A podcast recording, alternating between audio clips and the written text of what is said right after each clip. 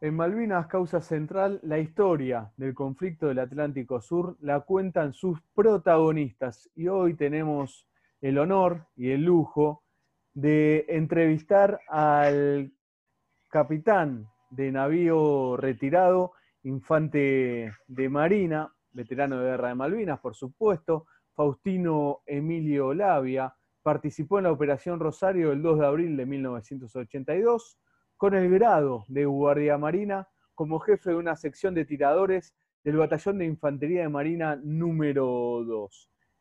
Labia, Juan Natalicio, ¿qué tal? Un lujo, gracias por, por esta oportunidad de, poder entrevistarlo. ¿Cómo anda usted?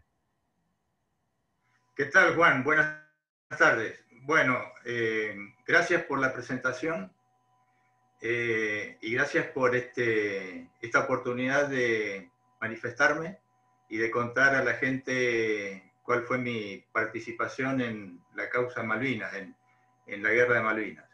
En primer lugar, eh, un agradecimiento a ustedes, al medio que me está entrevistando, que es la Universidad Nacional de Lanús, la Radio Observatorio Malvinas, que considero muy importante para la nación toda, el, el, interés que, que, le ponen a esto eh, y el poder hacer conocer a la gente de parte de sus protagonistas, que ya quedamos muy pocos, porque el tiempo pasa y nos vamos yendo, y considero que es esencial la tarea que hacen ustedes para que la gente conozca lo que se hizo, pero por sobre todo las cosas que, cómo lo hicimos, para qué lo hicimos, y que no quede eh, en el año 82. O sea que la gente que lo escucha desde su rol en la sociedad eh, puede poner, aportar su granito de arena para que esa causa no haya sido en vano. Muchísimas gracias, un, verdadero honor, la vida. Si nos vamos a 1982, usted comentaba antes que empecemos a grabar que era su primer destino, fue justamente eh, allí en Tierra del Fuego. ¿Cómo, Cuéntenos, empecemos por allí, por su primer destino en 1982 como guardia marina, egresado eh, de, la Escuela Naval. Bueno, cómo no. Eh, en el año, ingresé a la Escuela Naval en el año 77 y nos recibimos con la promoción 110 en el año 80. En el año 81 hicimos el viaje en la fragata, que es el viaje de instrucción. Y en enero del, año 1982, con el, el, título de Guardia Marina, eh, me destinaron al Batallón de Infantería de Marina número 2, que es un cuartel que está en la zona de baterías, a unos 15 kilómetros de Bahía Blanca, perdón, de la base naval Puerto Belgrano, la cual sí está a 30 kilómetros de Bahía Blanca para que la gente pueda ubicarse geográficamente. Ese cuartel, que está en el medio de los médanos, es un batallón de infantería marina de desembarco que se especializa en las operaciones anfibias. Eh, la Marina tiene varias misiones y varias capacidades. Están los buques, que es lo esencial, la aviación naval, eh, los submarinos y la infantería de marina, que le da una capacidad anfibia, eh, que significa, en términos simples, subirse a un barco y desembarcar en una costa hostil. yo me presenté ahí con mi valija, mi uniforme, eh, con todas las expectativas de empezar a desarrollar mi profesión, con experiencia casi cero, eh, como cualquier profesional que deja la universidad y, va a ejercer su, trabajo, que es lo que eligió. Bueno, para nosotros, valga la aclaración, no es un trabajo, es una forma de vida. Esta profesión eh, es una forma de vida, no busca fines económicos, sino que buscamos servir a la patria. Por supuesto que no me, no me esperaba que tan pronto se hubieran cumplido mis, mis deseos profesionales, que es el, el sumum de un infante de marina, que es un desembarco. Tenía 22 años, eh, me presenté en el cuartel y fui designado eh, en mi primer rol como jefe de una sección de tiradores.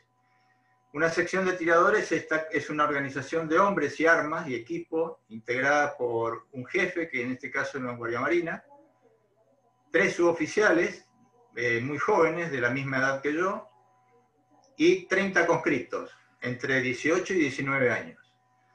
y esa organización, que es una sección, está dentro de otra más grande que es una compañía. Una compañía está formada por tres secciones de tiradores y una sección de armas, a cargo de un teniente de navío, ya un hombre con experiencia. A su vez, esa compañía, con otras dos compañías más, forman un batallón de, de infantería de marina. No sé si hasta aquí fui claro. Sí, clarísimo cómo está compuesto, sí. Ahí podemos mostrar, Juan, si te parece, para que sea más didáctico, el, cuartel. Bien. Les contamos a, todos y todas quienes estén escuchando Malvinas Causa Central, que también lo pueden ver luego en la transmisión de, de YouTube, digo transmisión, digo en el canal de YouTube de El Centro Ugarte. Mientras busco la foto, empecé por atrás, perdón, eh, voy a ir a la primera de todas, había dejado abierto, ahí está, el cuartel. Bueno, ahí está, muy bien. ese es el cuartel del Batallón 2 y esa foto fue tomada en el año 82. Ahí en una de esas filas estoy yo con mi gente. Eh, y adelante de todo, a la cabeza, como corresponde, estaba el, el comandante. Más atrás se puede ver lo que es el desierto de, la Patagonia, de la entrada a la Patagonia. Pero bueno, ahí nos preparamos para ir a Malvinas. Ahí fue, fue mi primer destino, mi primer eh, año como oficial. Bien, e, esto fue en verano de, 1982, estamos hablando. Esto fue en enero del 82. El calor en, esta zona, en verano, suelen ser eh, muy fuertes, hasta 40 grados. y como hay poca humedad, y poca vegetación, porque el cuartel este era, era nuevo, tenía un año nada más, no teníamos eh, arboleda ni, sombra, o sea que es, eh, se, se, le llama el infierno de baterías. Y entonces estamos aquí en enero de 1982. Recuerdo quien habla es el capitán de navío retirado de Infantería de Marina, veterano de guerra de Malvinas, Faustino Emilio Labia y aquí está destinado en, su cuartel, su primer destino como, como oficial de la Armada Argentina, estamos hablando de enero de 1982, y poco tiempo después, el 28 de marzo, particularmente ustedes se van a estar embarcando. ¿Cómo fue todo aquel momento? Bueno, te voy a contar un poquito antes del 28 para sintetizar lo que hicimos acá porque es interesante lo que ocurrió. Eh, la operación de Malvinas fue secreta, el planeamiento. Eh, yo me enteré un día antes, estando en el, a bordo del buque, en aviación. O sea que desde que me presenté al batallón hasta el, primero de abril, no sabía qué estaba haciendo, eh, porque todos no, no sabía lo que estaba haciendo, pero a su vez nos estábamos preparando para algo tan complejo como era embarcar toda esa gente y medios que ven ahí éramos 900 hombres a bordo del buque. ¿eh? Imagínense poner todo eso en cajas y subir todo a un buque. Y estar alistados, preparados, adiestrados para poder cumplir la tarea que íbamos a cumplir. Más aún en el caso de los guardiamarinas, que éramos cuatro compañeros eh, inexpertos, durante esos tres meses que estuvimos, nos estuvimos preparando, alistando, adiestrando para cumplir la tarea pero sin saber lo que estábamos haciendo. Para nosotros, como era todo nuevo, no sabíamos que nos estábamos preparando para algo grande. Muy pocas personas, las autoridades más importantes del batallón, eh, dos o tres, más los almirantes que vinieron de otros destinos, sabían y estaban planificando la operación. Pero nosotros no sabíamos absolutamente nada. Entonces, en esos tres meses, eh, yo fui tomando contacto con mi gente y conociéndola. Eh, ellos me tenían que conocer a mí y yo a ellos, eh, para poder desembarcar y cumplir exitosamente la, misión. como te decía, el batallón estaba planificando esto en secreto y una de las noches que estaba de guardia, de oficial comandante de guardia, entraron al batallón unos, eh, varios camiones porque al día siguiente los teníamos que llevar al buque. Eh, en mi función de oficial de guardia tenía que ir a ver qué, entraba y controlar qué, qué estaba sucediendo. Eh, esos camiones se dirigieron ahí atrás de ese gran galpón que se ve ahí, a una playa de alistamiento, y entre las cosas que vi que bajaban de los camiones para ser subidos al buque, vi unas bolsas que me llamaron la atención, unas bolsas negras, grandes. Cuando pregunté qué eran, me dijeron son bolsas para cadáveres. Eh, esto no era, no era, usual. Bueno, eh, por suerte nadie pensó en, en, mi tamaño, así que zafé de no tener que usar ninguna de esas. En el medio de esos tres meses, el batallón eh, realizó lo que se llama una de las fases de la operación anfibia, que es el ensayo. El ensayo es practicar lo que se va a hacer. Y se tiene que practicar en un lugar que sea igual o lo más parecido posible al lugar donde realmente se va a desembarcar. Esto evidentemente no podía hacerse así. Entonces se embarcó el buque, en el buque todo el batallón, como si fuera Malvinas, pero desembarcamos en el Golfo Nuevo, ahí en las costas patagónicas. Y en el desembarco, que es toda una técnica y que requiere muchísima coordinación y comunicaciones,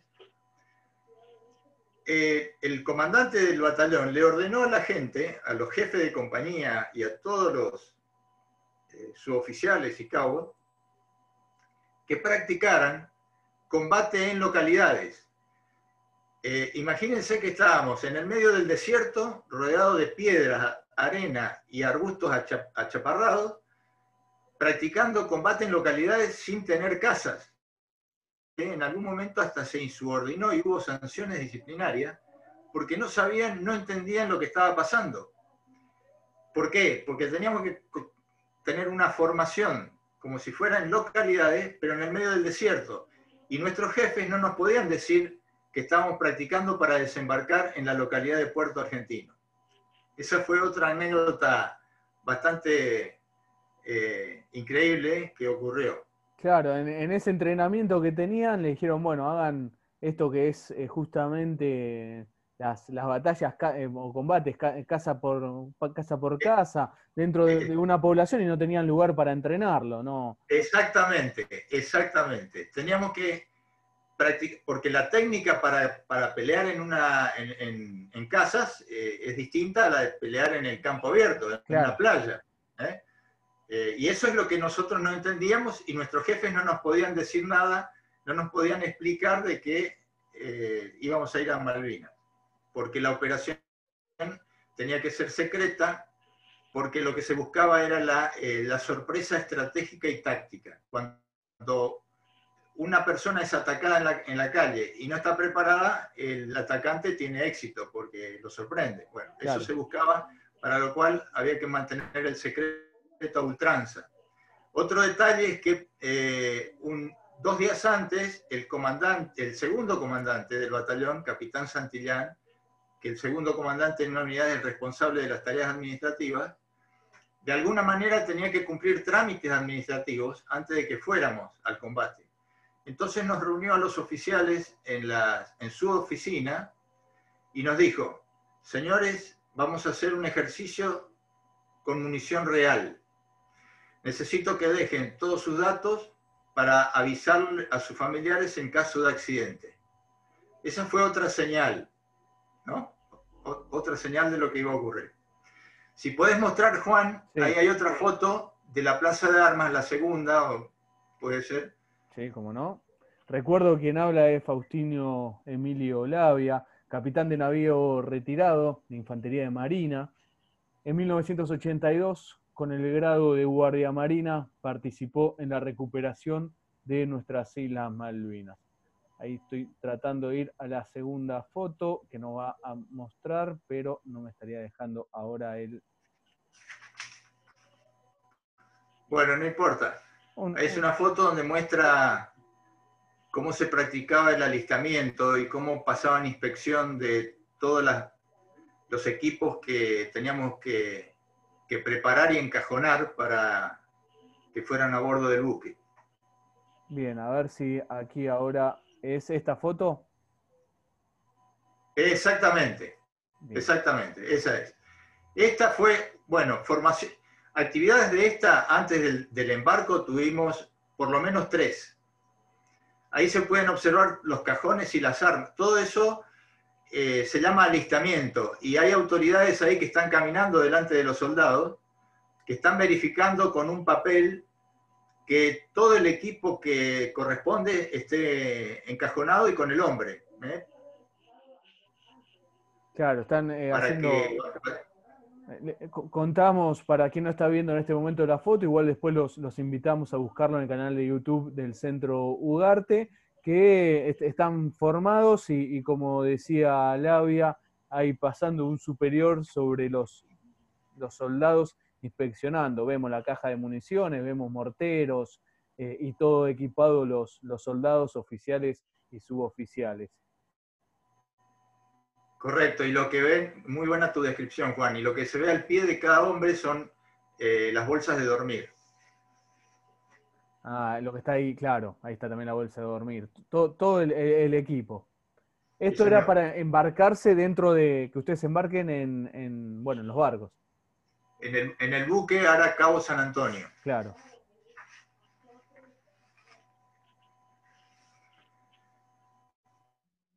El, 28 de, el 27 de marzo comenzó el embarco de los materiales y de la carga de todos los vehículos a bordo del San Antonio. Y el día 28, 11.30, eh, terminamos de embarcar las personas. Y el 28, 12.30, zarpamos de Puerto Belgrano rumbo a Malvinas. Eh, insisto, sin saber a dónde íbamos. Pero esto, discúlpeme, recuerdo, hablamos con el capitán de navío retirado, Faustino Emilio Lavia. A ustedes de repente les llega la orden de embarcarse, en este caso en el buque San Antonio. ¿Cómo, ese momento cómo fue? ¿Algo que era habitual para ustedes las embarcaciones en dichos bar, en dichos buques? Eh, ¿cómo, ¿Cómo fue ese momento? Cuando usted recibe la orden inclusive. Es muy buena la pregunta. Y acá hay que separar dos cosas aquel teniente, aquel hombre con experiencia, oficial o suboficial, que ya tenía una rutina y que no era el primer año que estaba en la unidad, para ellos esta actividad a esta altura del año no era usual, era inusual, era extraordinaria. Y seguramente ellos tuvieron muchas más preguntas que hacerse que nosotros. Para mí y para todos los que por primera vez teníamos el, eh, desempeñándonos como el primer año de, en la profesión, podía parecer una rutina porque no conocíamos lo que pasaba otros años. Pero evidentemente esto no era usual a, esta altura del año. Eh, este tipo de actividad de embarcar en un buque y hacer ejercicios de desembarco recién se hace desde el mes de septiembre, octubre para adelante, cuando esto se llama el poder naval integrado, cuando las cuatro patas del poder naval están ya adiestrados en, lo específico, se juntan para eh, adiestrarse en forma eh, integral. Claro. Pero esto en esa época del año, 28 de, marzo, eh, que se estén todos embarcando, que estén participando toda la fuerza naval, no era habitual. Y, en no era habitual. Claro, Y, a algunos llamó la atención, pero como usted decía, era algo completamente secreto la, misión que se venía.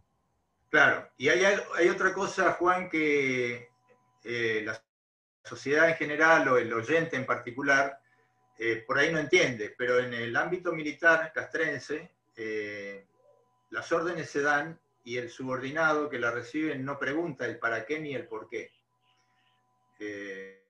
Hay que cumplirla. esto tiene una razón de ser. En el medio del combate si te ordenan eh, hacer fuego para un lado o para el otro, o como moverte de un lado al otro, no, no hay tiempo de preguntar para qué. Se actúa. A tal punto era secreta la operación que el mismo, bueno, estamos ya en, en, el buque, éramos 900 personas con el buque completamente lleno de vehículos, equipo y personas.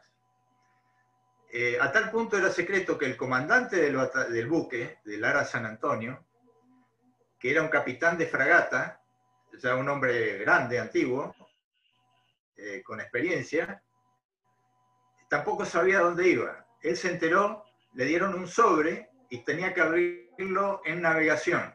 En navegación, cuando salimos de Puerto Belgrano, esto lo sé porque he participado con él en charlas y me lo ha comentado, eh, él abrió el sobre y ahí se enteró de que tenía que ir a Malvinas.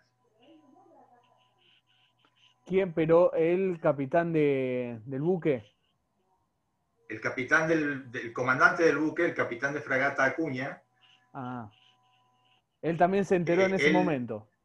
Él se enteró, él toma el, comando del buque cuando lo designan comandante del buque en enero eh, y le ordenan salir a navegar, le entregan un sobre para ser abierto en navegación. O sea que cuando él está navegando ya con nosotros a bordo, Recién en el medio del mar, cuando abre los sobres, se entera que tiene que ir a Malvinas. Claro. Eh, ahí se, encuentra con, esta noticia. Recuerdo que habla ese capitán de navío retirado de Infantería de Marina, Faustino Emilio Lavia, en 1982, guardia marina, como nos está contando, se, se, embarcó junto a sus hombres, ya que él era el jefe de una sección de tiradores del Batallón de Infantería de Marina número 2. Sí, Lavia. Lo interrumpí justo. Bueno, no, está muy bien. Eh, de paso aprovecho para descansar un poquito. no salimos solos a navegar. Este, se forma una fuerza de tareas, o sea, una organización de buques que cada uno cumple su rol. Como se imaginarán, el San Antonio, que era el buque de desembarco, que era el que llevaba a los infantes de marina para desembarcar, eh, tenía que estar protegido, porque el buque en sí no tiene mucha protección. Entonces, se forma una fuerza de tarea que en ese caso estaba compuesto por varios buques. El nuestro, el San Antonio, y cuatro buques de escoltas, que eran el Santísima Trinidad, el Ara Hércules, eh, la corbeta Granville y la corbeta Drummond. Estos cuatro buques los dos primeros, la Hércules y la Santísima Trinidad, además llevaban más infantes de marina, pero especializados y buzos tácticos, comandos anfibios y buzos tácticos, que iban a tener otra misión especial en Malvinas. Y los otros dos buques sí eran esencialmente de escoltas, de proteger al, San Antonio, la corbeta Granville y la corbeta Drummond. Además nos acompañaban el almirante Irizal, que llevaba también más tropas y helicópteros, medios navales y aeronavales, y el submarino Ara Santa Fe, que también llevaba buzos tácticos para marcar la playa. Todo ese grupo de, buques, de unidades navales, zarpó entre el 28 y el 29 de marzo. Juntos íbamos navegando hacia Malvinas.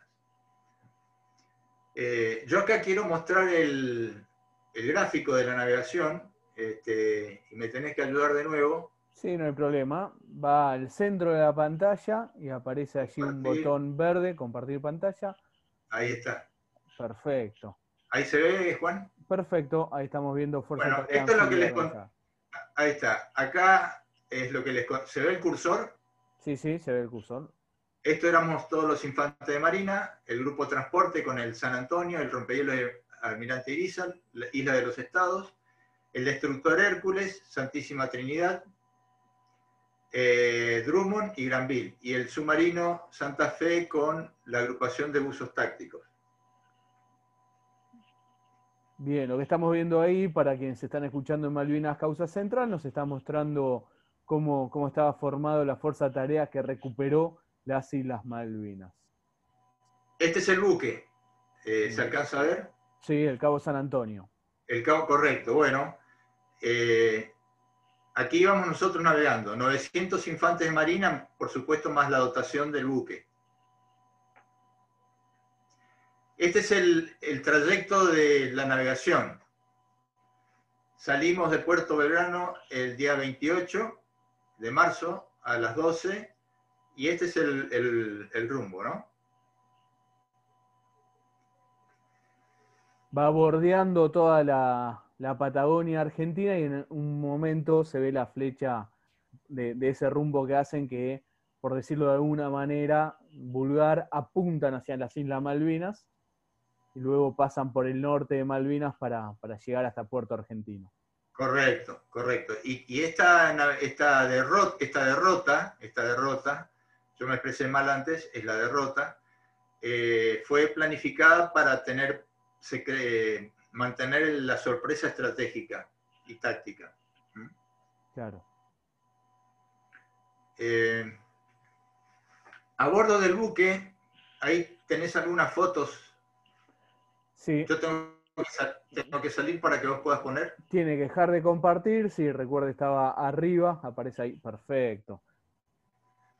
Ahí va. Entonces Y ahora vamos- ir pasando fotos de la navegación mientras yo voy relatando algunas anécdotas, si te parece. Bien. Recuerdo que quien habla es Faustino Emilio Lavia en 1982, guardia marina.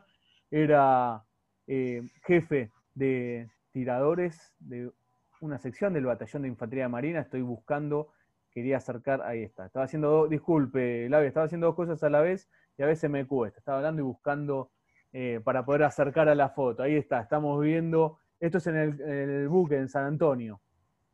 Sí, por favor, a mí no me pidas disculpas porque yo de No. esto soy un, este, un limitado hombre. ¿eh?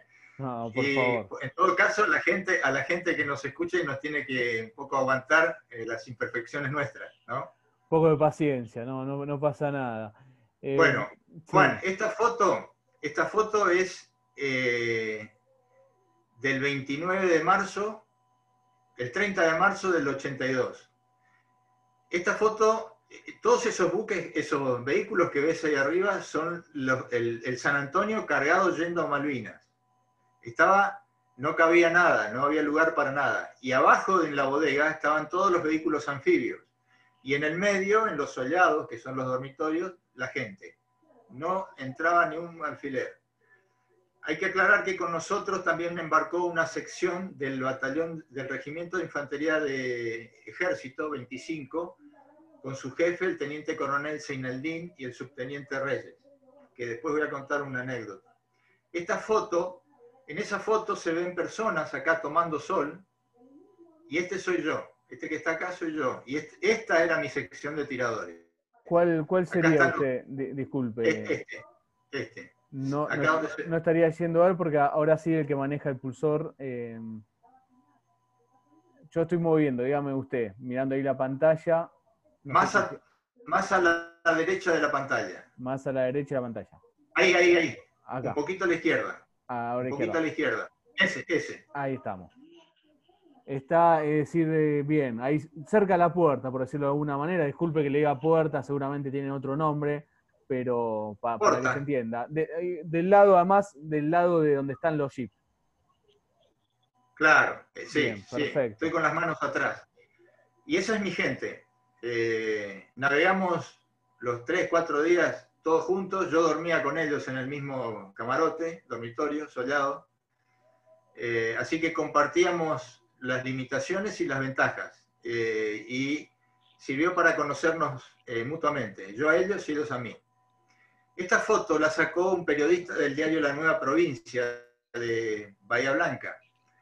Eh, la Marina invitó en, eh, a dos periodistas, eh, fueron ellos, y ese día, de casualidad, yo estaba por ahí dando vueltas con mi gente, y me pidió si me podía sacar una foto. Y yo le dije que sí. Me dice, quiero sacar una foto porque estoy probando el relevado, revelado a, a bordo, porque nunca lo hicimos en forma portátil, fuera de la, de la redacción, fuera de un, de un laboratorio. Entonces me pidió sacarme la foto y después me la, la reveló a bordo y me la regaló. O sea, la tuvo en el momento, Sí. la foto. Hay, claro, es- hay que estar en el momento y en el, en el momento en el lugar preciso. O sea, ¿no? algo Para que era difícil, algo que era difícil en esa época. Saquen la foto y al poco tiempo tenerla. Claro, y más aún eh, en esta circunstancia, Claro. ¿no? que Claro, sería algo cual. histórico. Embarcado, sí. 25 años más tarde, eh, yo hice una reunión con todos mis conscriptos, la mayoría en, en baterías, allá cerca de Puerto Belgrano, y les hice una fotocopia de esta foto a cada uno y se la dediqué y se las regalé. Qué, qué lindo. Qué, qué lindo tener semejante re- eh, recuerdo y, y además tenerlo en foto. Impresionante. Si podés mostrar la siguiente, Juan, hay otra foto más o dos, creo que hay dos o tres fotos más. Para el otro lado, ahí. Ah, para lo- ahí está. Bueno, ese que está ahí en la flecha es el teniente de corbeta Schweitzer, que era del batallón, éramos camaradas del mismo batallón. compartíamos, y lo que estaba haciendo él ahí es practicando tiro en la popa del buque, tarea que hicimos todos en la navegación. Una de las cosas que se hace cuando se va a una operación es no dejar de practicar el tiro para no perder el, entrenamiento y la confianza con el arma y con uno mismo. Se alcanza a ver un puntito, una raya acá arriba, que es la expulsión de la cápsula del proyectil, la vaina.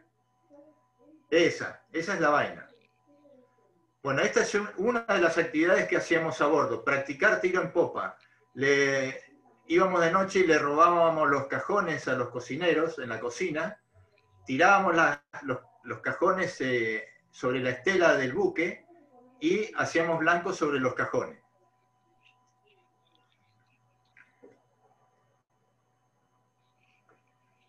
Mientras tanto, el planeamiento continuaba permanentemente, porque permanentemente había modificaciones, no gruesas, no grandes, pero sí las había. Una, la más importante fue el primero de abril, que después voy a contar. Así que mientras los jefes, las autoridades, los almirantes eh, planificaban y, mejoraban o, modificaban los planes, nosotros estábamos con nuestra gente practicando todo lo que había que practicar. Por ejemplo, ir desde el dormitorio del soleado del buque hasta las estaciones de transbordo donde estaban los vehículos anfibios en bodega, eh, practicar el camino, eh, practicar la parte teórica de combate en localidades, probar las armas, hacer guardia, etcétera, etcétera. Una de las anécdotas interesantes, eh, te contaba, con nosotros embarcó, como te decía, el teniente coronel Seineldin, que era el jefe del regimiento de infantería 25 que estaba en Chubut. Eh, y embarcó, embarcó con él un jefe de sección que era mi paralelo, pero del ejército, un subteniente de Reyes, que era compañero mío de promoción. Él en el ejército y yo. Cuando me enteré que él estaba en el buque, fui a saludarlo, a visitarlo, porque en definitiva íbamos a hacer una tarea juntos. Y cuando entré al soldado, soldado se llama a los dormitorios en los buques, abrí la puerta, la puerta, y vi a todos este, arrodillados. Arrodillados con el teniente coronel a la cabeza, dando frente a su tropa. Perdón, rezando el Santo Rosario. Cuando vi eso, bueno, me emocioné como me emociono ahora, cerré la puerta este, y me fui. Con el mismo hombre, el teniente coronel Sineldin, eh, hay otra anécdota que es todas las operaciones, sobre todo como esta que es secreta, tienen un nombre código. La operación Rosario inicialmente se llamaba Carlos. Le pusieron Carlos, le, ponen un nombre secreto para referirse al, al, planeamiento con un nombre X que todos saben y no denunciar que hay una operación en marcha.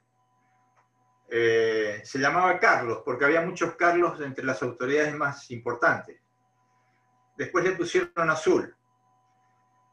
Y cuando Seineldin eh, va al buque, empieza a recorrer, era un hombre muy expeditivo, muy carismático, muy entrador, muy participativo, con una personalidad muy fuerte, eh, pidió que le cambiaran el nombre de la operación pidió que le pusieran Operación Virgen del Rosario. en el, esto tiene que ver porque en la navegación tuvimos un, mar 8. Los mares, de acuerdo al, tamaño de la ola, se clasifican de 1 a 10. Y mar 8 es bastante grande.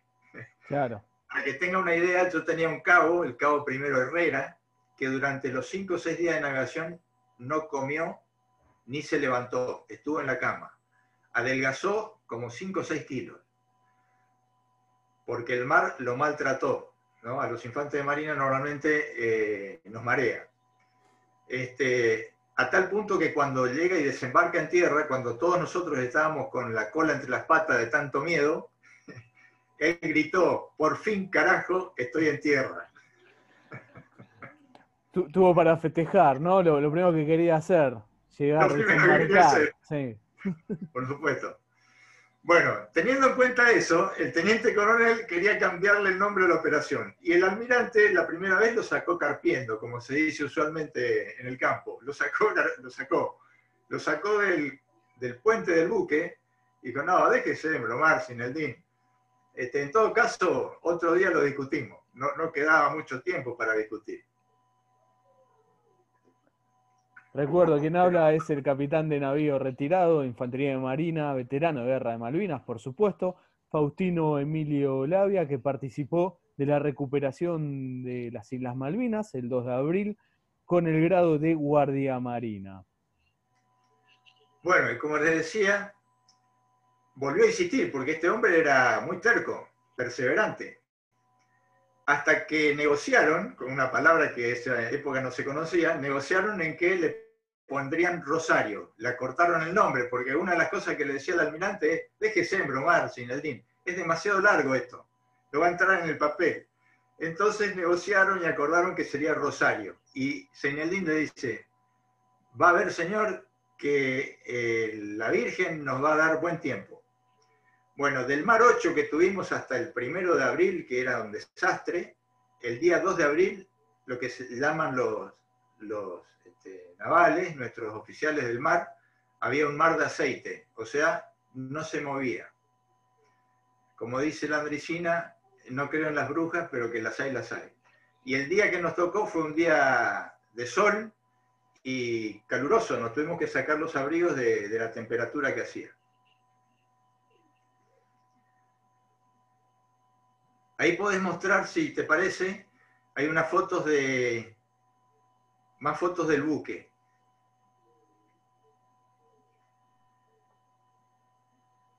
Ahí, ese, es el, ese es el dormitorio. Aquí en, esas camas dormíamos eh, todos juntos. Si te fijas, en el hombre, en el hombro que tiene este conscripto, tiene un escudo, ese es el escudo del Batallón de Infantería de Marina número 2, que tiene dibujada una pantera negra y al costado del conscripto eh, se, ve el equipo individual. Ahí está. ah, perfecto, perfecto. Y fíjate que ese rollo que hay ahí, que es la bolsa de dormir, tiene un número, porque todo el equipo tenía eh, la matrícula de cada uno para ser identificada. Hay otra foto más adelante. Otra esa, bueno, este es el, el contraalmirante Busser. Era el comandante de Infantería Marina y el comandante de la Fuerza de Desembarco. En, esta foto, esta foto fue tomada el primero de abril, cuando eh, arenga a sus tropas y es cuando nos enteramos de que íbamos a desembarcar. Él estaba hablando ahí a, los infantes de Marina que estábamos en el San Antonio y en los dos buques más, que eran la Santísima Trinidad y, el, y la Hércules. Nos reunieron a todos en un sollado, que hay una foto más adelante, en una camareta, que es el comedor, no un sollado, en la camareta. Y ahí, exactamente, en ese lugar recibimos esta arenga, la comunicación de que íbamos a desembarcar. Ahí nos enteramos. Te voy a leer dos parrafitos nada más eh, de esa arenga. ¿Cómo no? Esto, lo dijo el comandante de la Fuerza de Desembarco, el almirante Busser. Soy el comandante de la Fuerza de Desembarco,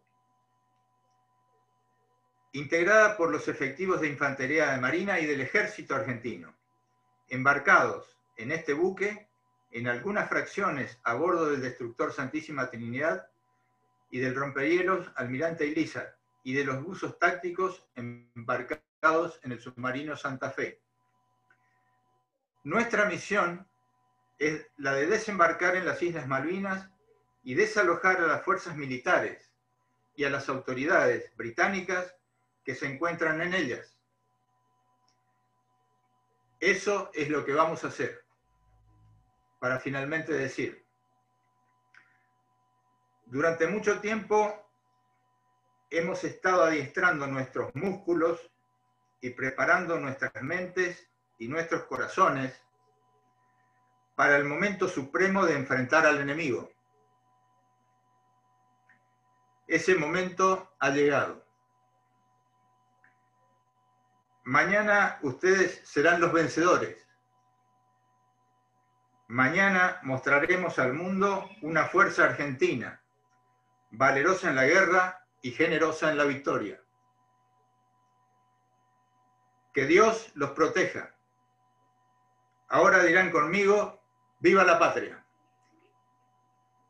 En navegación, Aracabo San Antonio, primero de abril de 1982 a las 18.30.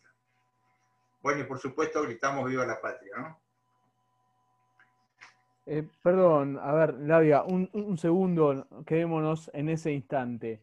Cuando lo lee nuevamente, eh, ¿lo lleva a ese momento? ¿Lo lleva a estar otra vez en ese lugar con, sus hombres alrededor, escuchando otra vez a User diciendo las, palabras?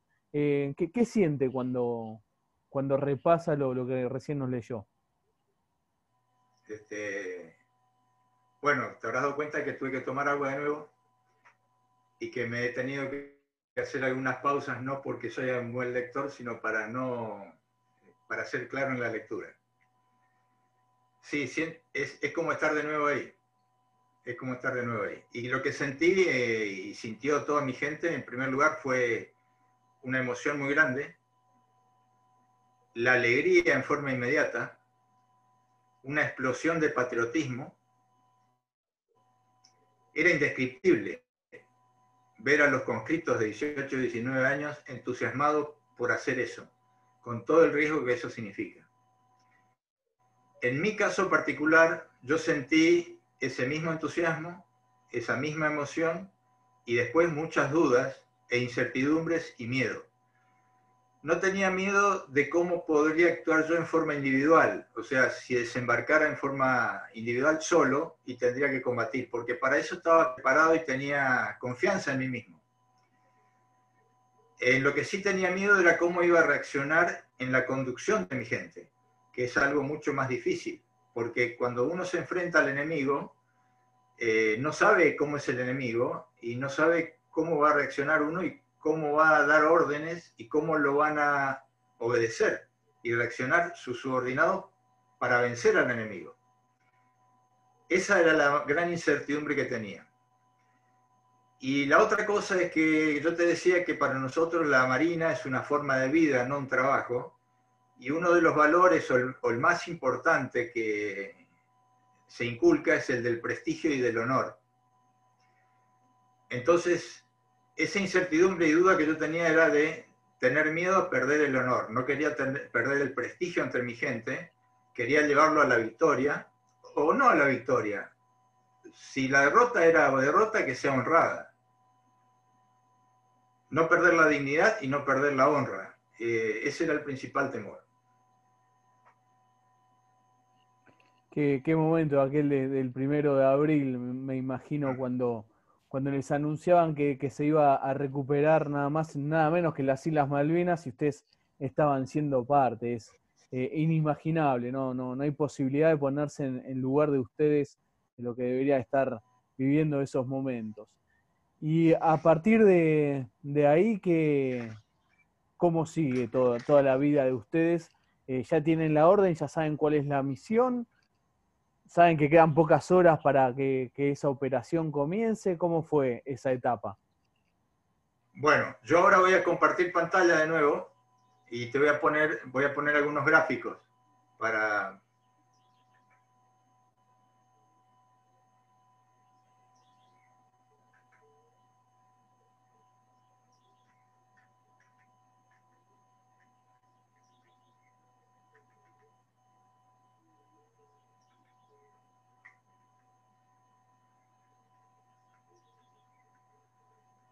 Bueno, el día, el día 2 de, el día, esto ocurrió el primero de abril, ¿no es cierto? Pero ya estábamos ubicados aquí abajo, donde dice día D, 2 de abril, 6.30.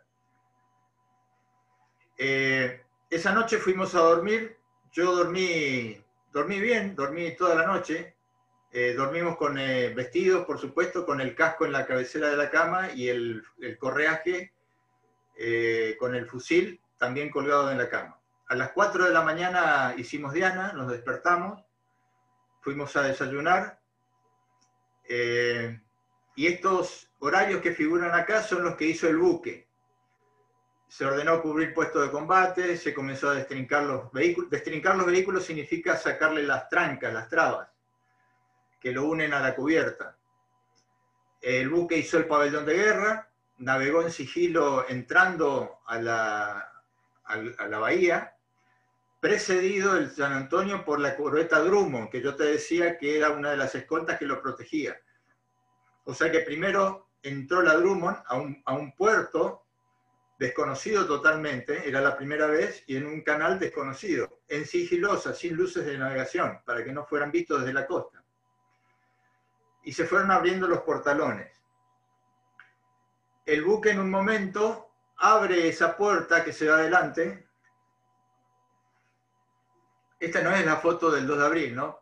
Pero es para que la gente sepa que esta era la, configuración del buque con la puerta esta adelante abierta. Bueno, yo fui con mi gente en fila de India, los 36 personas, yo iba a la cabeza. Eh, llegamos a la bodega y ahí hay otra escena que es inolvidable. Eh, dentro de esta bodega, acá abajo del buque, están todos los estaban todos los vehículos anfibios, que son tipos blindados, tipo tanque, con oruga. En, el agua tienen una turbina para navegar a unos 10 nudos de, velocidad y en tierra se conecta eh, unas, las este, orugas para tracción terrestre. De manera tal que puede ir en el agua navegando y en tierra.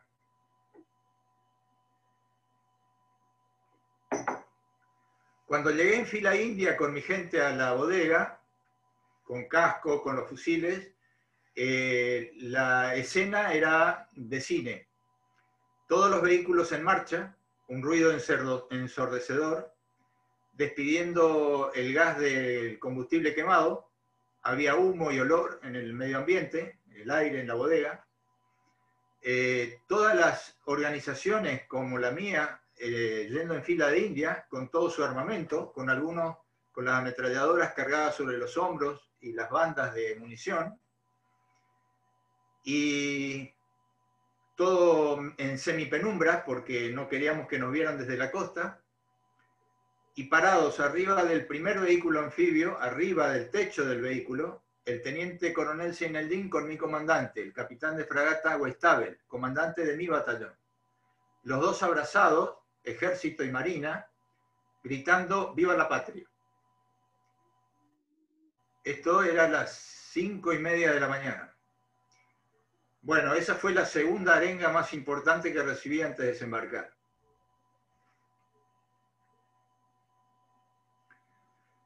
Bueno, se abrió la rampa y a las 6 y 20 salió el primer vehículo anfibio. El primer vehículo anfibio iba con, el, con mi segundo comandante, que era el capitán Santillán. Él iba a ser el primero en tocar playa, en tocar la costa.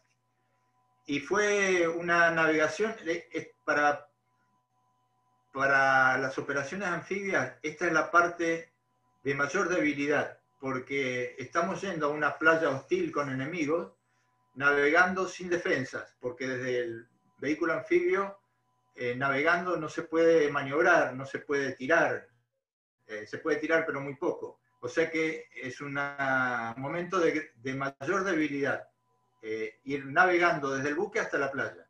Hay que sumarle a esto que la, la formación para ir normalmente a una playa es en cadena, o sea, uno al lado del otro, formando una cadena para avanzar todos juntos y tocar la playa al mismo tiempo. En este caso no se podía porque entre el buque y la playa había una roca que eh, velaba, o sea, estaba muy cerca de la superficie del agua y si los vehículos tocaban esa roca podían ser destruidos, dañados, etc. Eh, eh, me olvidé nombrar que previo a nuestro desembarco, el, el submarino Santa Fe, desde su buque sumergido, lanzó buzos tácticos que fueron navegando, nadando con traje de rana, hasta la playa y tenían que tomar el, faro San Felipe y marcar la playa donde nosotros íbamos a desembarcar con una luz roja, chiquita, que se viera desde el mar. Eh, te decía que para ir a esta playa teníamos que ir uno detrás del otro, en columna, uno detrás del otro, para que el oficial de navegación desde el puente del buque, que era el teniente Rossi, por radio y con una, un radar, identificara la roca y le diera por radio el rumbo que debía seguir el primer vehículo para llegar sano y salvo a la playa y no chocarse contra la roca. No sé si he sido claro. Sí, sí, totalmente. Bueno, eh, eso se cumplió, eh, sin novedad, llegamos a la playa, ya a las 12 de la noche, por otros buques, que era el, el Hércules y el Santísima, habían desembarcado los comandos anfibios con el capitán Giaquino y otros hombres a, cargo. Por, en otra playa con botes de goma. Tenían la misión de capturar vivo al gobernador y capturando vivo al gobernador evitar que hubiera combate sangriento y que muriera gente. Esa era la, la misión. Entonces, por un lado, iban a las 12 de la noche los, buzos, los comandos anfibios y buzos tácticos, tomaban al gobernador, y le ordenaban que se rindan, y si eso no surgía efecto, a las 6 de la mañana nosotros íbamos con el grueso, eh, con los vehículos anfibios, a la playa de desembarco, para con el grueso conquistar y controlar totalmente eh, Puerto Argentino. Estamos entonces navegando, eh, yo estoy en mi vehículo anfibio, tenía dos vehículos anfibios asignados para mi gente, vamos navegando detrás de, la primera ola, eh, que ya había tocado tierra, y cuando miro la playa veo que está toda blanca y temí que fuera nieve por la latitud. Entonces me ocurrió decirle a mi gente que no toquen la nieve con la mano porque podían este, ponerse duros los dedos, congelarse y no podían después apretar la cola disparadora del fusil. Ocurrió que lo blanco, lo blanco no era nieve, sino que era el color de la playa, totalmente blanca, arena blanca. Que acá tengo uno de los, de los, de los míos fue a Malvinas y me trajo de recuerdo el, arena de la playa donde desembarcamos. Claro, era todo arena, no, no, no había nieve todavía. No, no había nieve. Claro. Bueno, cuando el primer objetivo de mi sección era la, pista, la pista del aeropuerto.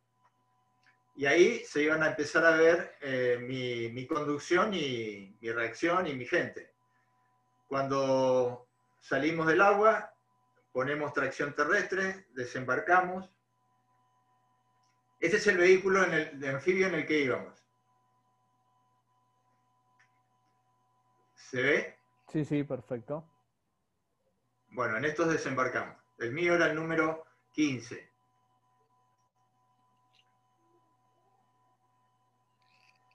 Esta, ahí se, ve eh, cómo estaba ubicado el Cabo San Antonio, acá arriba. El submarino Santa Fe, que largó el buzo táctico para que marque la playa. Esta es la playa de desembarco y previamente a las 12 de la noche, por acá abajo, desde el Santísima Trinidad desembarcaron los comandos anfibios y buzos tácticos para tomar la casa del gobernador y ordenarle al gobernador que se rinda. A continuación de la playa, aquí estaba la pista. Eh, yo llegué con mis vehículos anfibios a la cabecera de la pista y ordené desembarcar, porque para avanzar ya en tierra no conviene ir todos adentro del vehículo, porque con una granada o un este, lanzacohetes, una granada de fusil, pueden destruir el vehículo y, morir todos y dejarnos fuera de combate. Entonces se avanza de a pie y el vehículo en el medio y nos protegemos. El vehículo nos protege a nosotros y nosotros protegemos el vehículo. Cuando en la cabecera de la pista tengo que dar mi primer orden de combate a la sección, eh, se hacen señas por mano y cuando terminé de hacer una seña para que la gente el grupo 1 se desplaza a la izquierda, terminé de mover las manos y, los, y, estos hombres desaparecieron de mi vista para cumplir la misión. Eh, con una rapidez que me dejaron a mí atrás. Ahí, me, ahí eh, se me fueron las dudas que había tenido cuando escuché la arenga y la misión. Dije, bueno, estamos bien, estamos bien. Eh, ahí el, cabo Segundo López, eh, que estaba a mi izquierda, desapareció, desapareció y fue a cubrir el límite izquierdo de la cabecera de la pista que estaba entre la costa y la pista. E, ese era su, sector de avance. Y así avanzamos los tres grupos de la sección hasta llegar al, al centro de la pista y cubrirla totalmente. Así que bueno, ahí empezaron a desaparecer los miedos. Es como un partido de fútbol, cuando el jugador está en el vestuario en una final eh, de Copa Libertadores, en el vestuario está nervioso. Ahora, una vez que sale a la cancha y empieza a jugar y toca la primera pelota y no le sale mal, eh, se queda tranquilo. Eh, es importante remarcar esto que, está contando usted de que la sección de ustedes tenía nada más y nada menos que la, función de, tomar la, pista de, las Islas Malvinas, un lugar completamente estratégico, no solo para la recuperación de Malvinas, eh, para lo que iba a venir después, que era un rápido, o así estaba programado, desembarco del resto de la compañía del Regimiento Infantería 25, es decir, ustedes tenían una misión bastante importante, la toma del aeropuerto, la cual podría haber estado eh, también fuertemente defendida. ¿Cómo fue ese momento? cuando ustedes avanzaban hacia, hacia el aeropuerto. Recuerdo quien habla es el capitán de navío retirado de Infantería de Marina, Faustino Emilio Labia, Guardia Marina en 1982. Como está contando, participó de la recuperación Malvinas, eh, Operación Rosario. ¿Cómo, ¿Cómo fue cuando ustedes estaban ya llegando a la pista? ¿Cómo vieron la pista, todos esos momentos? Bueno, bien la, pregunta, Juan. Eh, como te decía, el primero en, tocar tierra fue el capitán Santillán, que se adelantó, se adelantó y fue hacia, hacia, hacia cerca de Puerto Argentino. O sea que él ya había pasado por ahí. Y la misión de, de tomar como primer objetivo la pista no era solo mía, sino solamente mía, sino de toda la compañía y del eh, coronel teniente coronel Seinaldín. O sea que eso lo hicimos cada uno por un lado, avanzamos en direcciones distintas. No encontramos enemigos, encontramos sí rastros de posiciones defensivas que habían hecho los ingleses porque nos estaban esperando. Eh, no es difícil saber que esa era una de las más probables playas de desembarco por las características de la playa y de los vehículos que íbamos a emplear. O sea que nos estaban esperando. Por suerte, se replegaron antes y lo que hicieron lo que hicieron fue ir y defender al gobernador. Eh, más adelante voy a, ver voy a mostrar dónde se ocurrieron algunos combates en nuestra marcha hacia Puerto Argentino. Pero el grueso de los ingleses, que eran 80 hombres, nuestra fuerza era muy superior en medios y en hombres, eh, no tenían cómo eh, defenderla, digamos, resistir, no podían resistir mucho. Pero lo que hicieron sí fue proteger la autoridad principal para evitar la rendición rápida. Y al gobernador fueron a proteger casi la mayoría.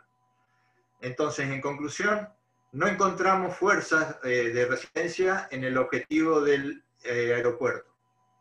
Lo que sí encontramos en el aeropuerto, y como te repito, no fui yo solo el que eh, tomó el aeropuerto, sino con el resto de la compañía y con la sección del ejército que estaba ahí. Cuando llego a la pista estaba atravesada por 22 vehículos viales. Los ingleses habían este, previsto que podíamos hacer una operación aerotransportada, tipo Entebbe, desembarcar con eh, tipo Hércules, eh, aterrizar, sacar gente de, adentro del, del avión y iniciar la operación desde esa manera. Previendo eso, pusieron todos estos obstáculos en la pista para evitar un, aterrizaje. eh, entonces, una vez conquistado y asegurado el, aeropuerto, lo que, tuvimos, lo que tuvo que hacer mi sección era liberar la pista de esos vehículos. Y acá viene otra anécdota muy de, mucho, de mucha importancia para mí, que tiene trascendencia en el tiempo. Cuando yo reúno las, dejo seguridad y reúno al, grueso de la sección de mi gente para darle la orden de, de retirar los vehículos, se me ocurre remolcarlos con los vehículos anfibios que teníamos, que eran dos. Sacar a los vehículos viales ingleses con los vehículos anfibios nuestros. Y les doy la orden expresa a los conscriptos y a los suboficiales de no poner en marcha ninguna máquina vial porque podían tener alguna trampa cazabobo y ocurrir un desastre. Eh, no ocurrió eso. Cuando termino de dar la orden y me doy vuelta y giro para algún lado, veo que muchos se subieron a los vehículos y los pusieron en marcha. Conscriptos. Cosa que no cumplieron mi orden, pero me llenó de orgullo porque arriesgaron su vida para cumplir la tarea lo más rápido posible. Estos eran conscriptos de 18 y 19 años, los que después llamaron los chicos de la guerra. Eh, yo, como te darás cuenta, tengo contacto con ellos y se ofenden cuando son tratados de esta manera. No se ofenden, porque realmente ahí en ese momento, en mi caso, arriesgaron su vida para cumplir lo más rápido posible la misión. Totalmente. Que además usted había dado una directiva y para, justamente resguardar la, vida de ellos, hicieron, no, dijeron, lo subimos igual, lo hacemos más rápido. Exactamente, exactamente. Eh, puede ser sancionado por, no, por desobedecer una orden, pero no, en este, no en este caso, no en este caso. Por lo menos ese es mi criterio, ¿no? Eh, fue lo contrario. Bueno, una vez liberada la pista, eh, escucho un grito, me deja, un grito cerca de la pista y era el teniente coronel Senaldín, para mí un, hombre de mucha experiencia, que me llama, voy corriendo y me da un abrazo y me dice, viva la patria Michi, carajo. Michi es el nombre vulgar que se le da a los guardiamarinas, que viene de Michigan, eh, en términos inglés. Bueno, yo, yo no quería abrazarlo ni quería estar ahí festejando nada, porque no, no había terminado nada. Yo estaba preocupado por seguir a, Puerto Argentino, que donde tenía mi segundo objetivo, y él ya estaba celebrando la victoria, ¿no? Bueno, otra anécdota. Voy a mostrar acá en este gráfico, estas flechas indican cómo fue avanzando eh, la maniobra en tierra ah, con los vehículos, tanto las tropas comandos anfibios que están acá a la izquierda, como los vehículos anfibios acá a la derecha. Este F es el, aeropuerto, el aeródromo.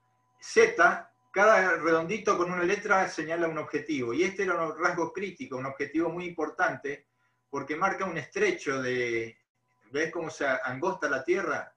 Era muy importante porque era un lugar muy fácil de defender por los ingleses. Si los ingleses ponían ahí, este, por ejemplo, en campo minado, eh, no podíamos avanzar. Entonces era muy importante tomar el control de este objetivo. Aquí desembarcamos, verificamos que no hubieran eh, campo minado y seguimos avanzando.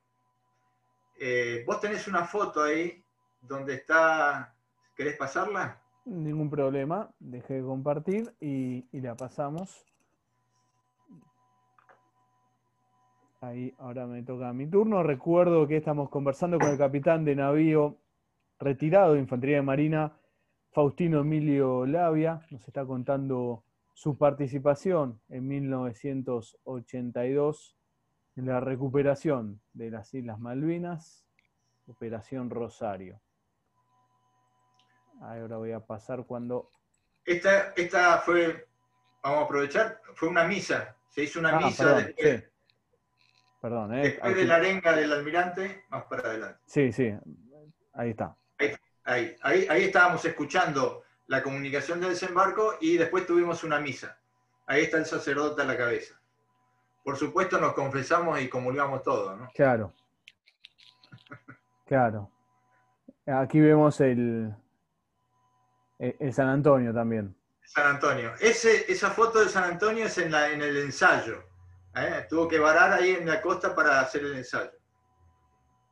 esa foto, esta es, eh, yo, soy el que está de pie parado con el fusil en la mano. Acá. A la izquierda. El que está más a la izquierda. ese soy yo. Este. Sí. El de arriba, lo de atrás es el vehículo anfibio y ese es mi jefe de compañía y esta foto fue tomada ahí en, el, en ese istmo, eh, en donde se hace angosta la tierra. Ahí tuvimos que detenernos para recibir órdenes y volver a avanzar.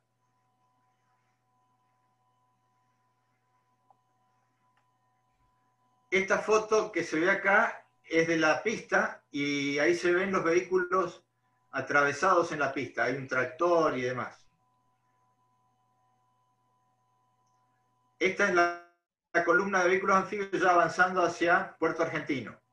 En el avance hacia Puerto Argentino teníamos que ir con la compañía, que éramos seis vehículos anfibios, a un lugar que era una carpintería en las afueras, de, en el borde exterior del, del puerto argentino.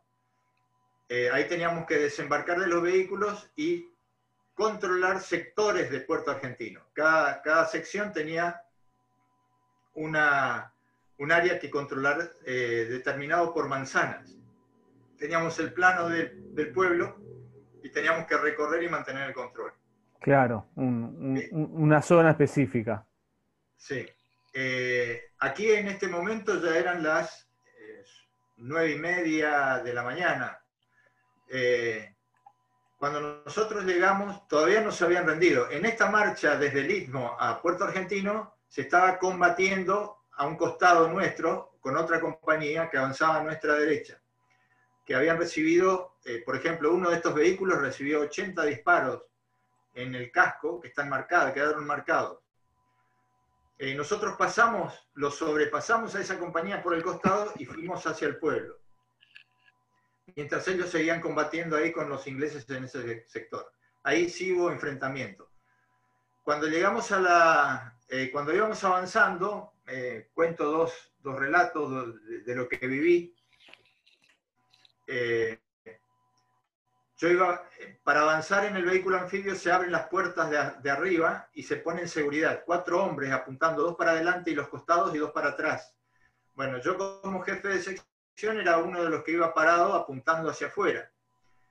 y le había dado otra orden a mi gente que era que miren para arriba, mi gente iba sentado abajo en asientos, en hileras, y para afuera no se ve nada excepto para arriba. Entonces le pedí que miraran hacia arriba y que si veían caer algún bulto, lo agarraran y le volvieran para afuera, porque podía ser una granada de mano, un proyectil, este, y si caía y explotaba adentro, eh, no quedábamos ninguno. Otra de las cosas que me ocurrió, más peligrosa que la granada, fue un conscripto. Yo iba parado en uno de los asientos y debajo mío iba un conscripto sentado con el, con el fusil apuntando hacia arriba, sin seguro y cargado. Y me di cuenta que me apuntaba entre las piernas. Un, riesgo. Era más peligroso. importante. Fue más peligroso el conscripto que los ingleses. Tres veces le tuve que decir que saque el fusil y el tipo no entendía y volvía a poner el fusil entre las piernas. Bueno, por supuesto, por suerte no se le escapó ningún tiro y puedo decir que tuve cuatro hijos después, así que no, no resulté afectado.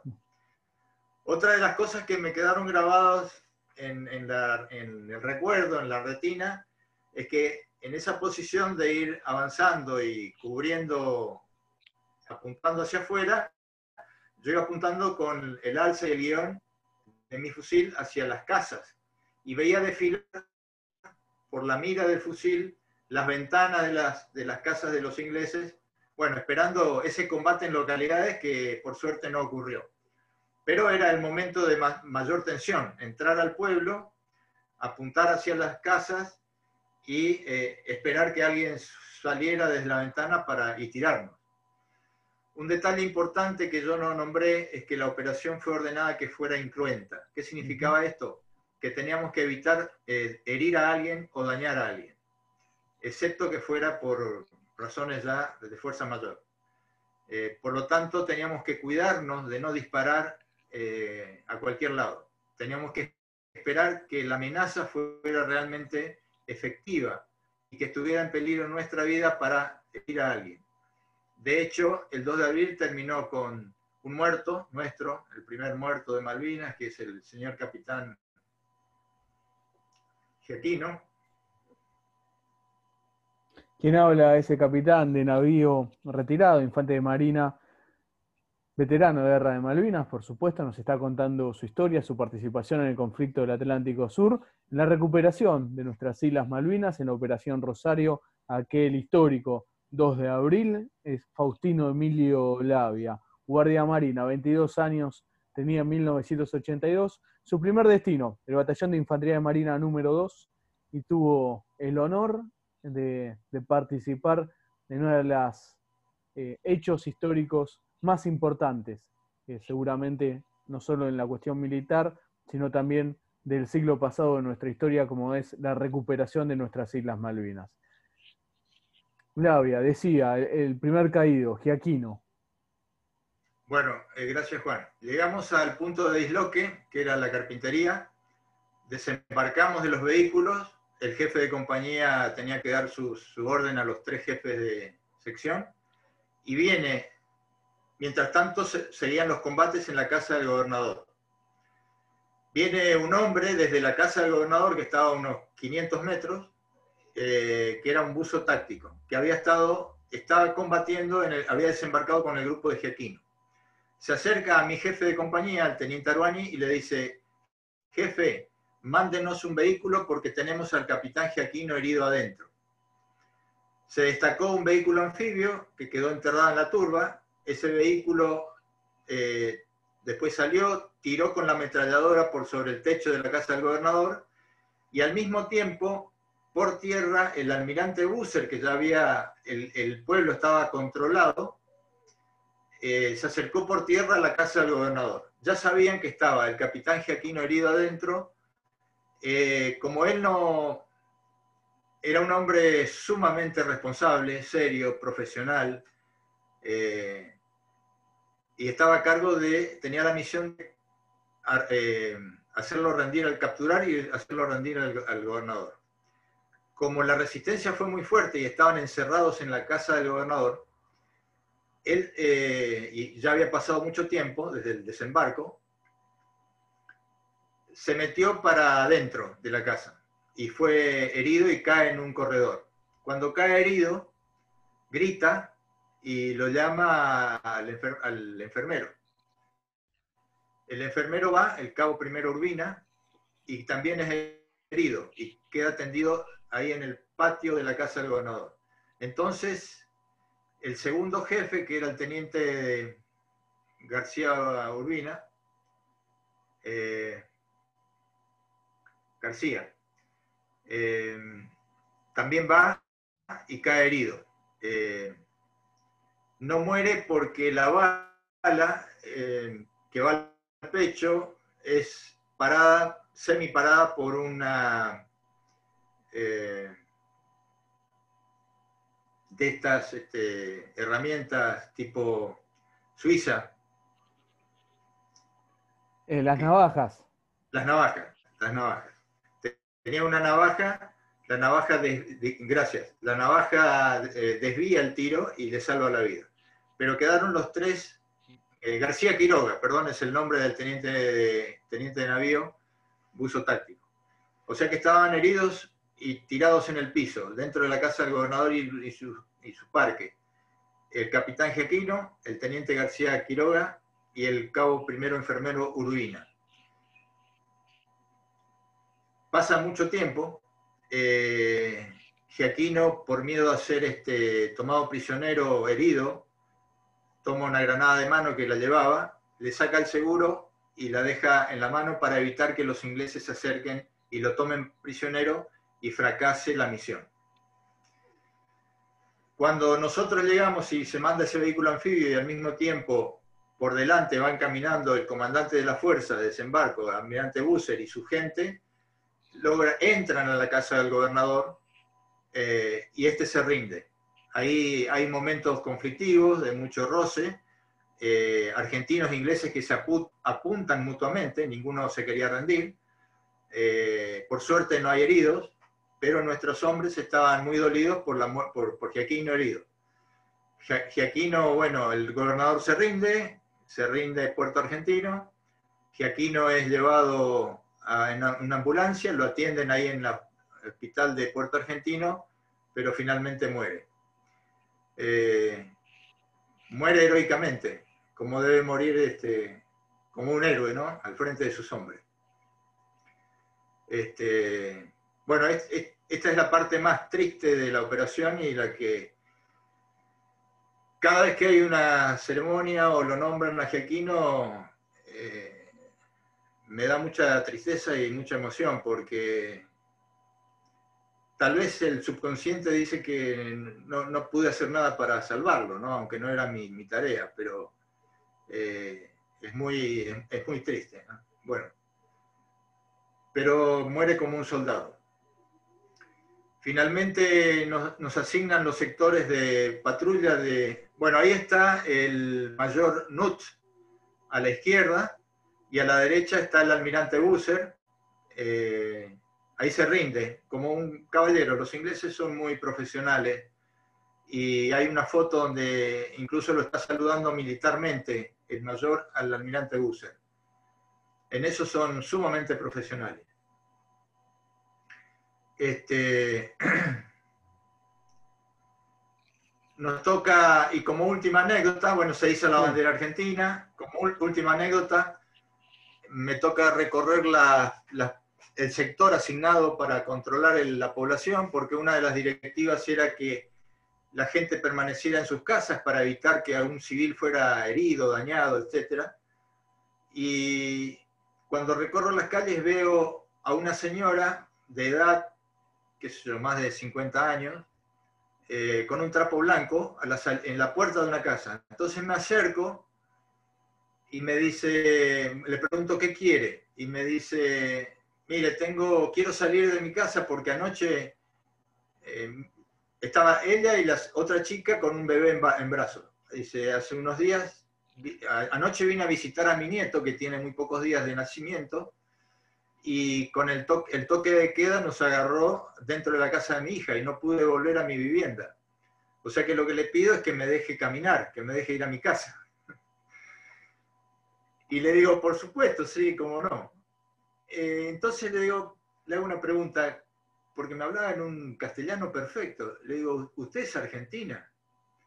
Y la reacción inmediata me dice, no, no soy argentina. Después vio que había una bandera argentina izada, la miró y dice, eh, sí, soy argentina. Bueno, en realidad no sé. o sea, quiso acomodarse en el tiempo y después, claro. Eh, ante la situación, y después volvió, después volvió a lo real. Pero ¿e-, ¿era argentina o no era argentina, Lavia, al final? No, era, era totalmente inglesa, pero hablaba muy bien argentino. Sabía, claro hablar castellano. Hay que tener en cuenta que además las islas dependían mucho de, tenían mucha dependencia de las necesidades argentinas en esa época. Claro, totalmente. Como vimos el camión de IPF, por ejemplo. Bueno, ahí hay una, así patrullábamos las calles del pueblo de Puerto Argentino. Ahí no, no estoy yo. Esta ya es una foto de de Puerto, de Puerto Argentino, el aeropuerto con la bandera argentina. Y dice, hay un cartel que dice Malvinas. Claro, ya eh, ahí se ve Fuerza. Fuerza Aérea Argentina dirá y, y, Malvinas. Sí, bueno, a eso de las once y media, ahí están los Hércules, ya desembarcando gente del ejército que eh, se hizo cargo de las islas y nosotros el batallón de desembarco, a las 8 o 9 de la noche tomamos un avión naval y volvimos al continente. Hicimos escala en Río Gallegos y volvimos después a Puerto Belgrano a baterías eh, y quedó a cargo el ejército. Eh, nosotros en nuestro cuartel, ahí en baterías, en los médanos, durante un mes hicimos el adiestramiento que se hace normalmente en un año. Eh, nos adiestramos día y noche Semana Santa incluido. Y tomamos ahí, ahí la foto anterior, Juan. Ahí, así viajamos después, así viajamos de Puerto Argentino a Río Gallego y Baterías, y así viajamos después desde Baterías a la Isla Grande de Tierra del Fuego para estar durante toda la guerra en la Isla Grande de Tierra del Fuego, el resto de la guerra, donde estuvimos hasta el mes de julio. y ahí cumplimos básicamente tres misiones, teníamos tres tareas. Teníamos, éramos reserva estratégica para ir a Malvinas, o sea que si nos necesitábamos teníamos que volver a Malvinas, para lo cual era voluntario teníamos que defender, proteger el aeropuerto de Río Grande, estábamos en Río Grande, porque en el aeropuerto de Río Grande estaban los Super Etandar, los A4, y los Exocet y los pilotos. Y los ingleses eh, temían de los Exocet porque, como sabrás, eh, había cinco Exocet y en la primera misión destruyeron, hundieron a la Sheffield, que era un buque insignia, especialista en defensa antiaérea. Eh, y con el, arma, la combinación Exocet este, Super Etandar, los ingleses empezaron a estar preocupados y habían este, planificado la operación Mikado, que vos tenés una foto ahí con un libro. Ahí lo vamos a mostrar.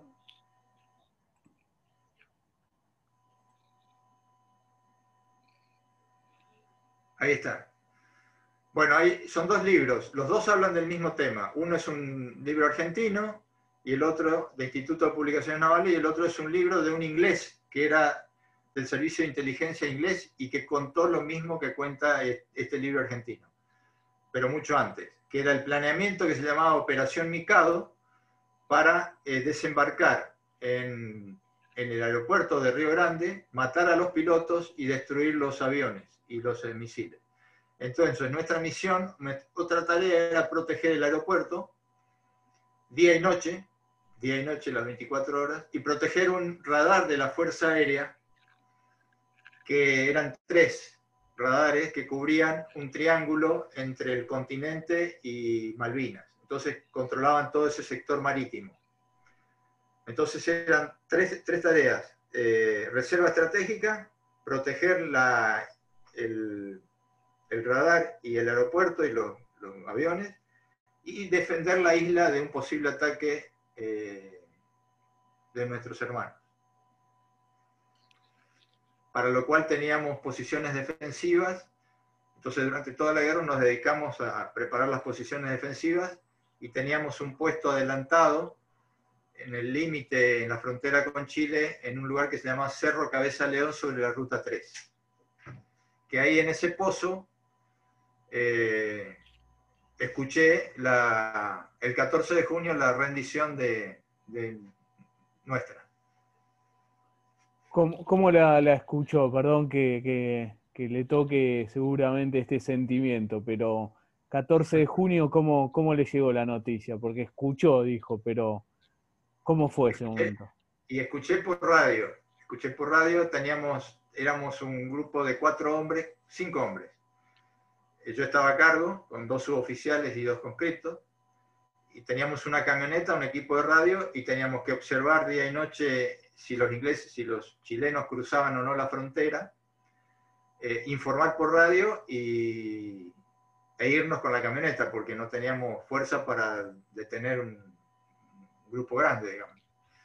Eh, cuando me entero por la radio lo del 14 de junio, me fui, me fui del, eh, me, fui del lugar donde estaba en el, pozo, en el lugar de observación, y subí, empecé a subir las alturas, hay unas alturas, unas colinas y chorrillos, este, y me fui, me fui solo. Me fui para que mis subordinados no me vieran. Estaba mal. A desahogar penas. Sí. Con el tata, con el barbudo y con la naturaleza. Claro.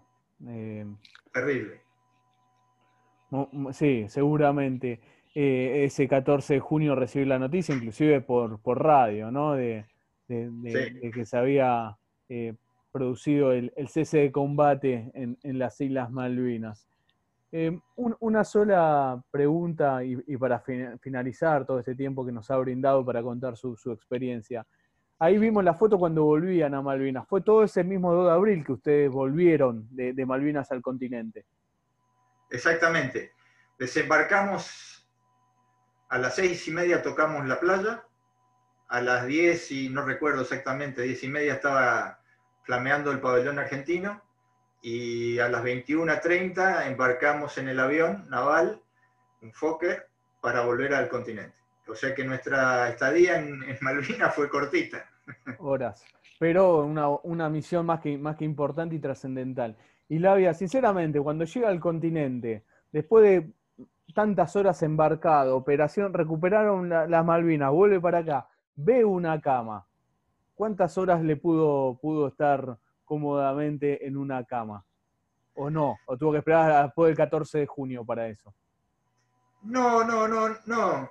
Eh, no, lo, estoy diciendo por lo, por lo siguiente. Me imagino que después de todo ese estrés de recuperar Malvinas, poder descansar, por eso va la pregunta, ¿eh?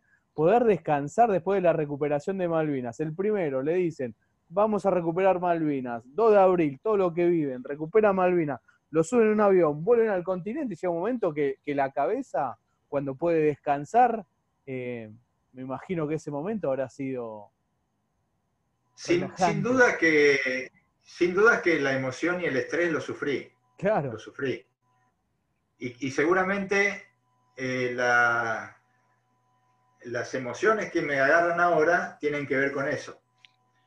Nada más que en ese, en ese momento, como la tensión es grande, no, no tenía emociones, no tenía emociones. Estaba, tengo una forma de ser, cada uno es distinto, ¿no es cierto? Y cada uno lo, lo sufre o lo, o lo pasa de maneras diferentes.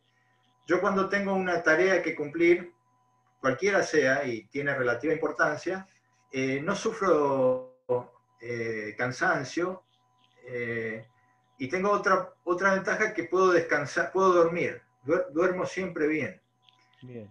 Eh, una de las cosas que, que, me di cuenta después es que el primero de abril, a la noche, dormí bien, no, no, no estuve desvelado. Además, me, me desperté, pero con la, alarma del, con, con, la alarma del buque, cuando... Claro, cuando, cuando lo, llamaron, claro, cuando lo llamaron para embarcar, ¿no?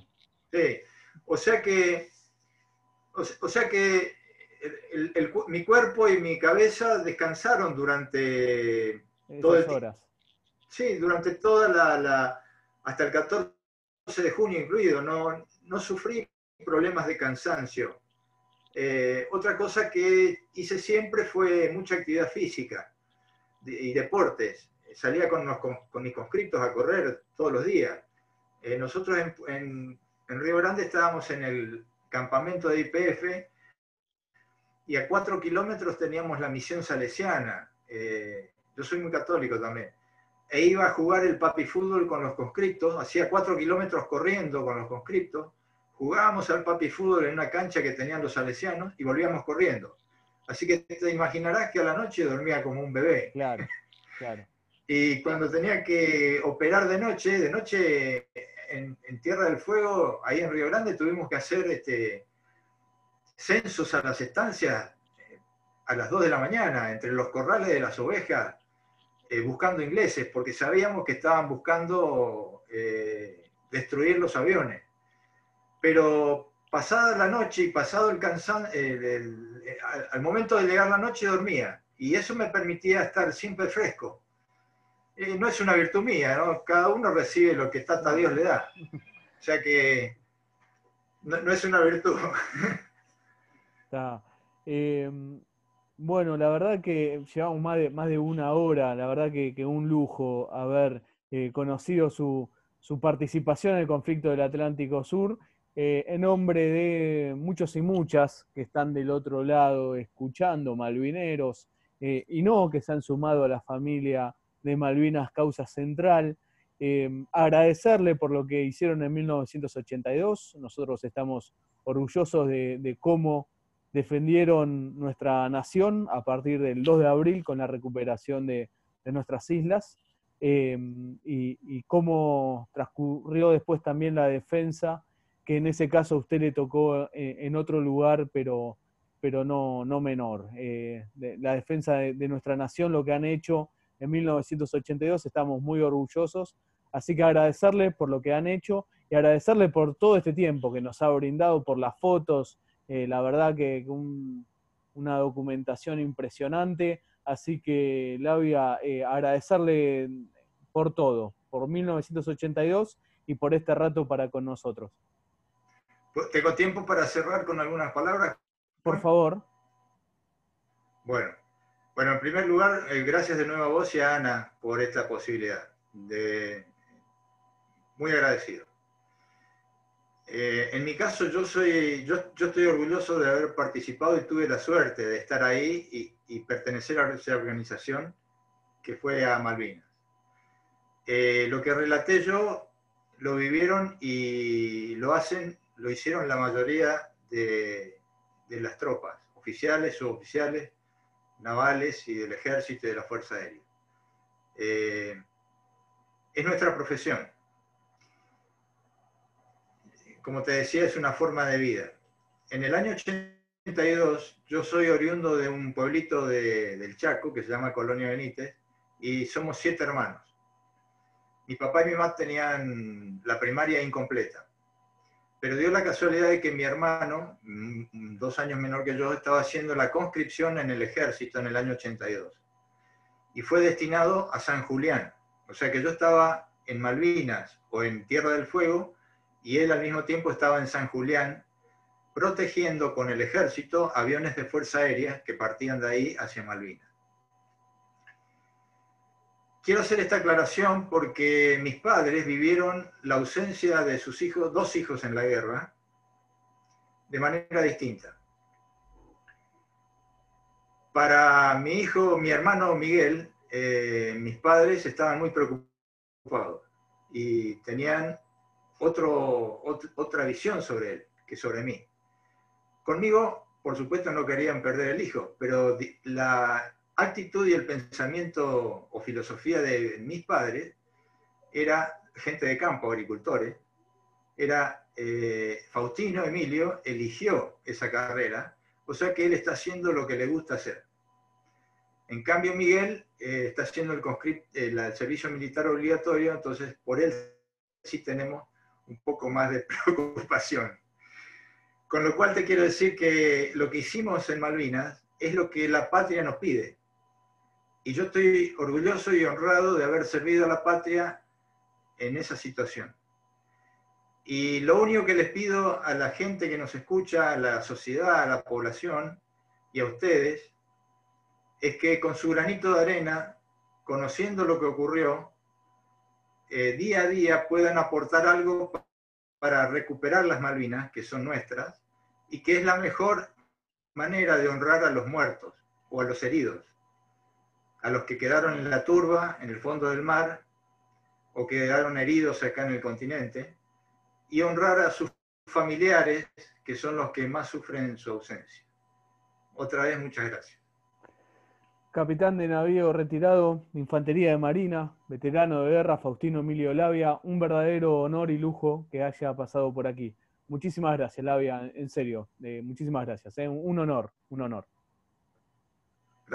conversábamos con Labia, participó en la Operación Rosario el 2 de abril de 1982 con el grado de Guardia Marina como jefe de una sección de tiradores del Batallón de Infantería de Marina número 2, el día que la Argentina recuperó las Islas Malvinas, el día que volvió a flamear la celeste y blanca en nuestras Islas Malvinas y algún día volverá a flamear sin ningún lugar a duda, como decía Labia, seguiremos trabajando, militando y luchando para que eso vuelva a pasar, por supuesto, siempre a través de la paz. Un honor que Labia nos haya contado su historia y en algún momento, Labia, ya lo dejo comprometido, hablaremos con usted sobre las misiones de paz que ha, que ha eh, realizado, que allí me contaba lo que tiene atrás, que vemos en la pared. En algún momento hablaremos sobre eso, que también es muy importante para la Argentina. Cómo no, Juan, será un placer. Muchísimas gracias la había pasado por Malvinas Causa Central.